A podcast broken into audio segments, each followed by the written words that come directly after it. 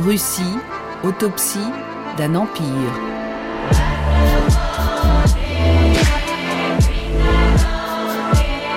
À quand remonte cet éclatement de l'Empire russe dont la guerre d'Ukraine est le fruit? Un récit de Bernard Guetta. Troisième épisode, 1956, l'année où la déstalinisation ébranle la foi communiste et fait trembler le bloc soviétique.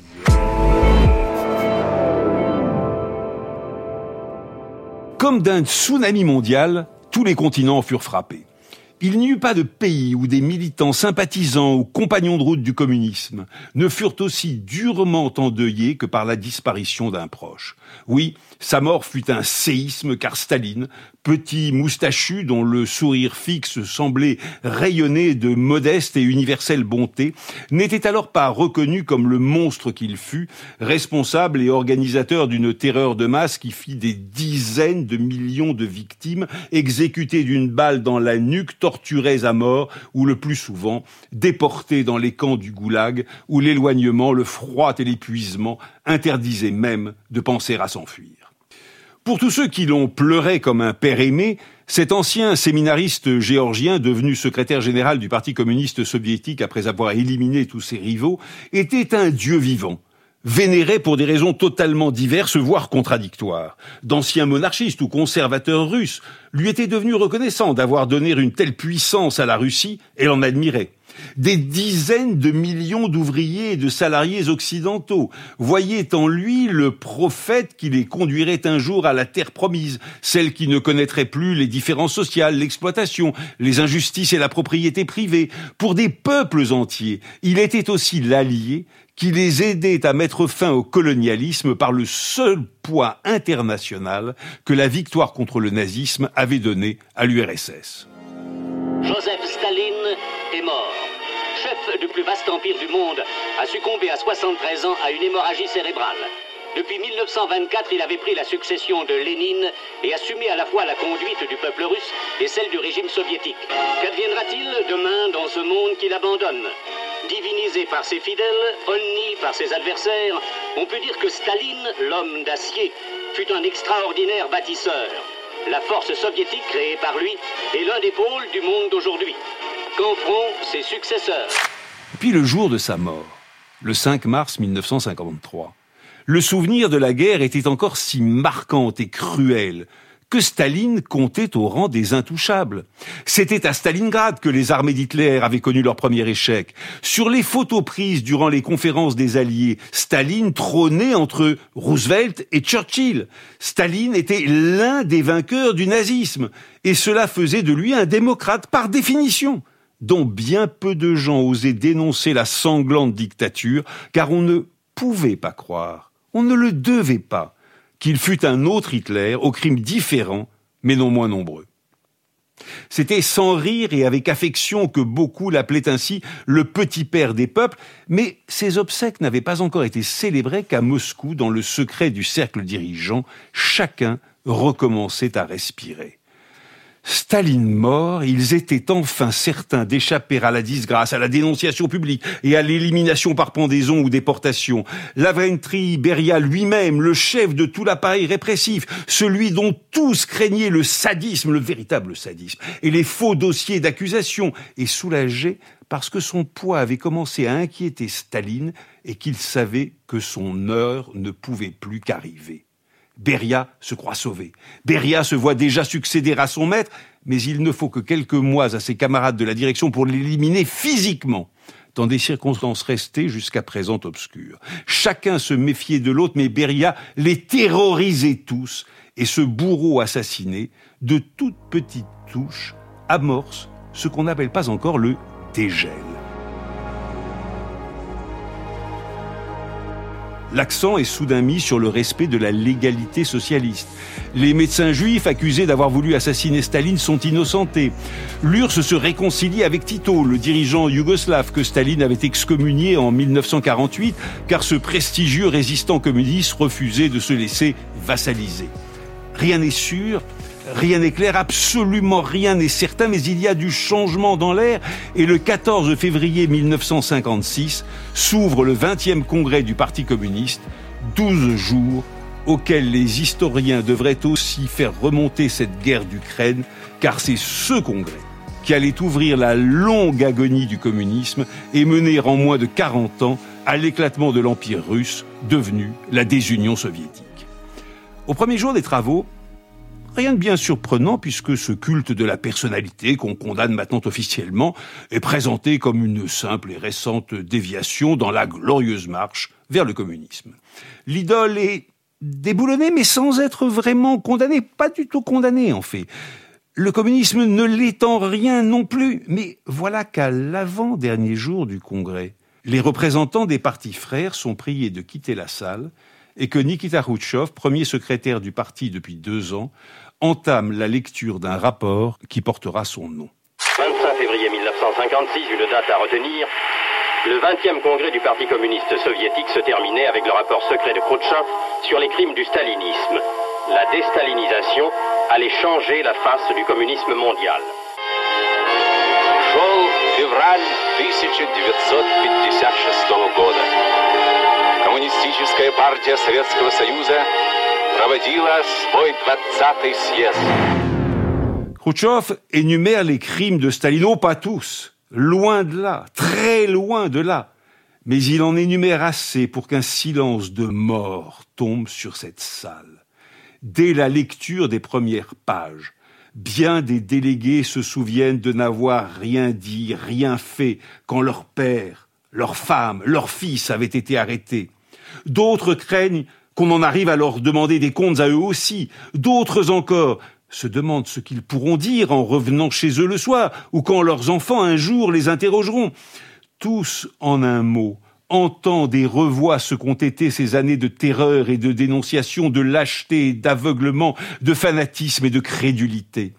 On sait aujourd'hui, par les témoignages publiés sous Gorbatchev, sous la perestroïka, que des délégués sanglotaient, criaient, hurlaient de honte, et que certains tombèrent même évanouis de leur chaise. Théoriquement, le rapport Khrouchtchev devait rester secret, mais distribué au plus haut cadre du Parti soviétique et aux dirigeants de l'ensemble du bloc, il ne met pas longtemps à fuiter. Partout, des rumeurs circulent venant de dirigeants ébranlés de partis frères. Ici ou là, on en cite un passage ou l'autre. Mais en Pologne, où le 20e congrès avait mis l'appareil en ébullition, le parti a tout fait imprimer à plusieurs milliers d'exemplaires et le rapport attribué à Khrouchtchev finit bien sûr par passer à l'Ouest. Le Monde le publie, les partis communistes occidentaux connaissent leur première vraie crise et leur première vague de démissions massives, d'exclusions, de déchirements individuels et collectifs, mais c'est à l'Est, derrière le rideau de fer, dans le bloc soviétique, que les répercussions de ce congrès qui aura changé le monde sont les plus grandes. En Tchécoslovaquie, l'appareil tient bon dans la tempête. La Tchécoslovaquie attendra 1968 pour connaître son printemps, car dans ce pays déjà très industrialisé avant-guerre, le communisme avait de vraies racines dans le monde ouvrier. En Pologne et en Hongrie, c'est en revanche une toute autre affaire exactement l'inverse les partis communistes n'y avaient été que marginaux ou faibles suivant les époques et ne s'étaient développés qu'avec l'arrivée des troupes soviétiques, de ces armées qui avaient chassé l'occupant nazi, mais l'avaient si vite remplacé par des appareils chargés d'importer le modèle soviétique et d'organiser une nouvelle terreur. En Pologne comme en Hongrie, beaucoup des militants communistes avaient été des hommes à l'engagement sincère. Certains avaient combattu en Espagne dans les brigades internationales et connaissaient donc beaucoup de gens sur tous les continents. Beaucoup, presque tous, avaient été des résistants héroïques. Et Staline haïssait tous ces hommes qui, comme Tito, ne lui devaient rien et pensaient par eux-mêmes, même s'ils se refusaient, en vrais croyants, à trahir leur cause en dénonçant ce qu'ils avaient su ou soupçonné bien avant le 20e congrès. Ces hommes, Staline s'en méfiait comme de la peste et les avait vite fait éliminer par Beria. Ils avaient été jetés en prison ou même exécutés après d'invraisemblables procès au cours desquels la torture, le chantage ou la promesse qu'on ne s'en prendrait pas à leurs proches leur avait fait avouer de rocambolesques crimes d'espionnage et de double ou triple jeu. Alors ces hommes, ceux qui avaient survécu, qu'allait-on en faire maintenant qu'il avait fallu les innocenter? Et qu'allait-on faire de ceux qui avaient participé aux crimes commis contre ces innocents? Dans ce qu'on appelait à l'époque les démocraties populaires, deux mots, deux mensonges, y disait-on, le rapport Khrouchtchev faisait trembler le soviétisme sur ses bases. Au rejet national de ce qui était l'occupant russe s'ajoutait un mécontentement social et la condamnation morale d'un système aux vertus si totalement mensongère. En Allemagne de l'Est, déjà dès juin 1953, quelques trois ans avant le 20e congrès, plusieurs semaines d'émeutes ouvrières avaient dénoncé le communisme pour ce qu'il était et débouché sur un durcissement qui allait donner à la RDA la plus redoutable des polices politiques du bloc. Vu de Moscou, l'alerte avait été chaude, mais en juin 1956, d'autres émeutes ouvrières éclatent à Poznan, en Pologne, où les manifestants réclament tout à la fois le départ des troupes soviétiques, des élections libres et l'augmentation de leur niveau de vie. Ils demandent en un mot la fin du régime et la démocratie. Ce sont des ouvriers pas des millionnaires déchus de leur propriété qui manifestent contre le communisme, et cette explosion de colère est si violemment réprimée qu'on compte plusieurs dizaines de morts, des centaines de blessés et des centaines d'arrestations surtout.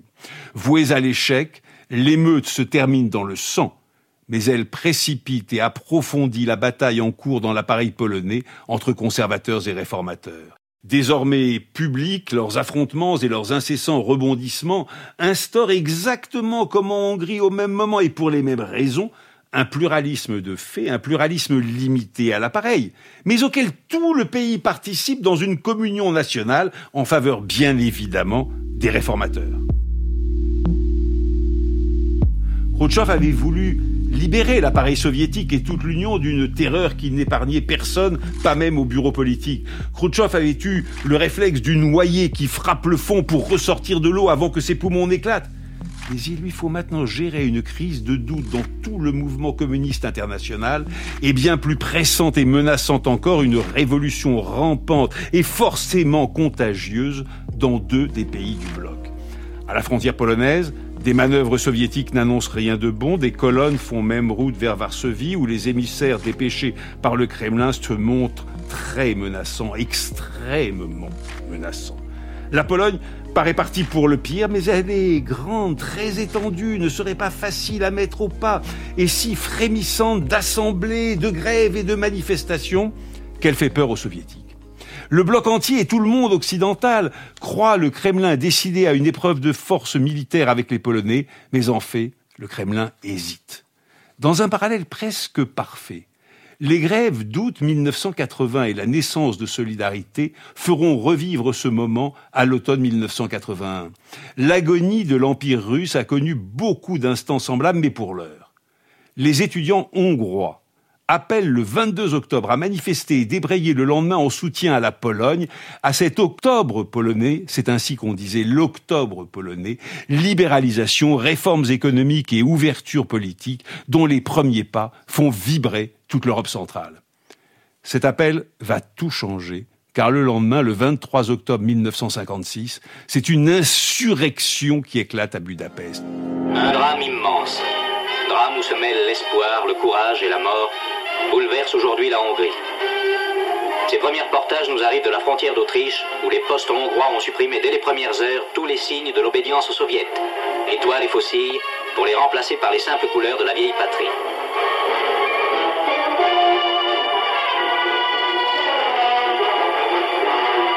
On apprit alors que Budapest était en flammes et qu'une vague populaire anti-russe d'une violence extrême commençait à s'étendre d'un bout à l'autre du pays. Ce n'est pas une manifestation de solidarité internationale, ce n'est pas une émeute, c'est une véritable insurrection nationale qui s'empare de la capitale hongroise, tandis qu'à Varsovie, une gigantesque foule, ivre de joie, de bonheur et de fierté populaire, acclame le nouveau dirigeant du parti, le réformateur Vladislav Gomulka. À Varsovie, de profonds bouleversements politiques s'accomplissent. Au milieu d'une fièvre générale qui agitait toute la nation, des étudiants aux ouvriers, le comité central du Parti communiste polonais a réintégré et replacé au comité central son ex-leader Gomulka, qui en 1951 avait été emprisonné pour déviationnisme. Et c'est dans l'histoire de la Pologne un nouveau chapitre qui s'ouvre. Ouvrier à 14 ans, socialiste puis communiste et résistant anti-nazi, Gomulka avait prôné en 1945 une voie polonaise vers le socialisme qui refusait notamment la collectivisation des terres agricoles. Il avait été arrêté en 1951 Il incarne alors, on le croit du moins, un autre communisme qu'il réussit à faire accepter par le Kremlin, car les soviétiques ne peuvent pas, c'est impossible, ne peuvent pas à la fois marcher sur Varsovie et aller briser l'insurrection hongroise. C'est à ce 23 octobre 1956 que les historiens pourraient également faire remonter la guerre ukrainienne de Vladimir Poutine, car c'est ce jour-là que se dessinent deux destins nationaux polonais et hongrois qui concourront tous deux à l'éclatement de l'Empire russe. En Pologne, Gomulka offre un espace de libre expression aux intellectuels les plus réformateurs du parti et conclut, c'est l'essentiel, un compromis historique avec la très puissante Église catholique. Effrayé par l'écrasement de l'insurrection de Budapest, l'épiscopat polonais accepte de favoriser une stabilité politique en échange de la liberté de culte, de l'ouverture d'une presse et d'une maison d'édition catholique, certes soumise à la censure mais indépendante du parti, et innovation révolutionnaire de la création dans les plus grandes villes du pays de clubs d'intellectuels catholiques où se réuniront bientôt les intellectuels contestataires les plus brillants, catholiques ou pas. À première vue, ce ne sont là que mini-concessions, des concessions cosmétiques, comme disent les langues slaves. Mais ces espaces de liberté et la vitalité des paroisses vont affirmer un pluralisme polonais qui ne cessera de se développer dans tous les milieux et fera de ce pays d'une révolte à l'autre l'avant-garde démocratique du bloc soviétique. En Hongrie, c'est tout autre chose, tout l'inverse. Une fois l'ordre rétabli par l'armée rouge, Imre Noy, le communiste réformateur que l'insurrection avait porté au pouvoir et qui avait voulu faire sortir la Hongrie du bloc soviétique, est arrêté puis exécuté. La répression est féroce. Des centaines de milliers de Hongrois fuient le pays avant que les frontières ne se referment. Une longue nuit tombe sur la Hongrie. Mais Janos Kadar, l'homme mis en place par Yuri Andropov, le résident du KGB à Budapest, parvient finalement à faire avaliser par Moscou un compromis d'un tout autre type que celui de Gomulka.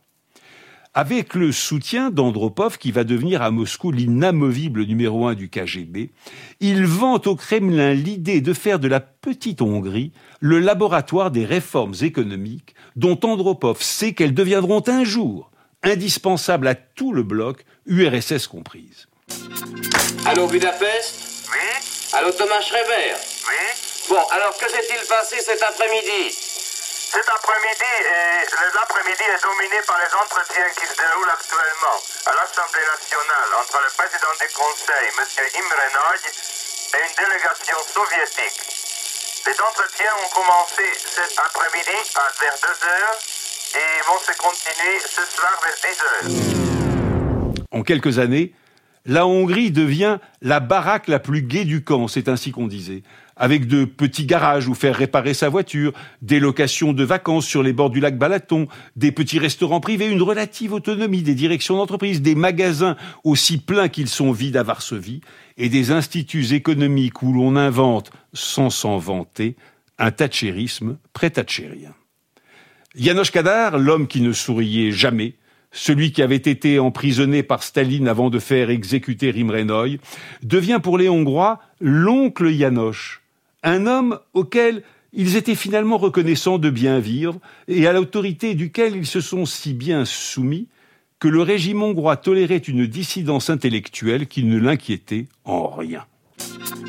Le mur de la honte par terre, le rideau de fer détruit, du moins entre l'Autriche et la Hongrie. Les travaux ont commencé aujourd'hui pour mettre à bas ce triste symbole, vieux de 24 ans, symbole certes, mais aussi tragique réalité pour des milliers de gens. Philippe Couder. Un spectacle surréaliste de gardes-frontières hongrois équipés de tenailles et de pinces coupantes, faisant sauter barbelés et fils électriques. C'est la Hongrie qui fera tomber le mur en ouvrant sa frontière avec l'Autriche dès le mois de février 1989. C'est la Pologne qui se dote du premier gouvernement démocratique du bloc soviétique en août 1989. C'est dans ces deux événements aussi que le drame ukrainien se nourra deux décennies plus tard, car c'est beaucoup à ces marches, à Budapest et à Varsovie, que l'Empire russe s'est défait mais sans que cette année 1956, pas plus que 1861 ou 1991, ne fût la seule cause de sa si longue agonie.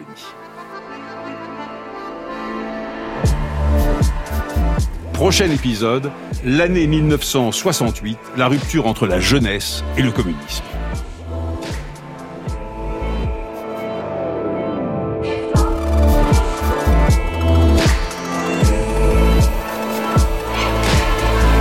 Russie, autopsie d'un empire, un podcast original de France Inter.